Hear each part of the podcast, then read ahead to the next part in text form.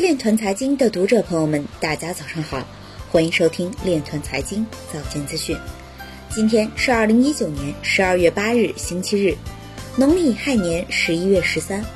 首先，让我们聚焦今日财经。巴西国税局对误报加密交易行为制定惩罚规则。乌干达以加密货币庞氏骗局骗取该公司员工的钱后跑路。建行宁波市分行年初以来，区块链业务交易额达三十六亿元。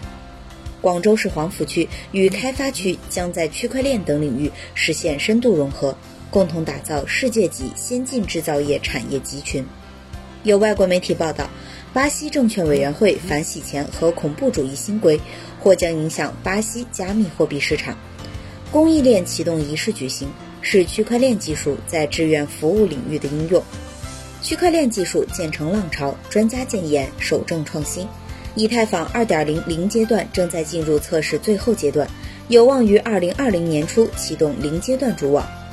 经济学家高坚表示，区块链技术若不增强技术含量和场景应用，可能在一定时期会出现泡沫。牛津大学比尔罗斯科表示，区块链应用和发展面临七大挑战。今日财经就到这里，下面我们来聊一聊关于区块链的那些事儿。中国经营报昨日发文称，专利申请数量的井喷折射出区块链入场力量增多、研发投入加大、资源逐步聚拢的趋势，而区块链行业评价量化指标的稀缺也反向推动专利申请热度走高。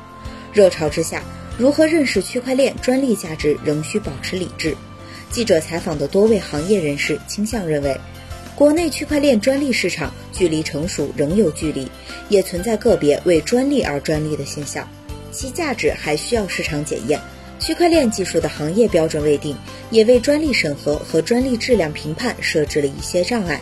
行业共识在于，国内专利主要是技术改良以及应用创新，关键技术基础专利和核心专利较为薄弱。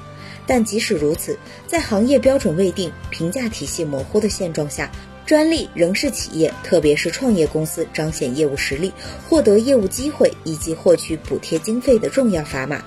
授权量尚未迎来爆发期，让业内的数量比拼不够强有力。而由于缺乏规模化应用，也让目前授权专利含金量无法真正得到检验。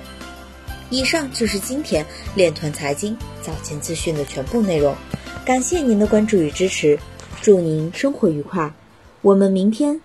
再见。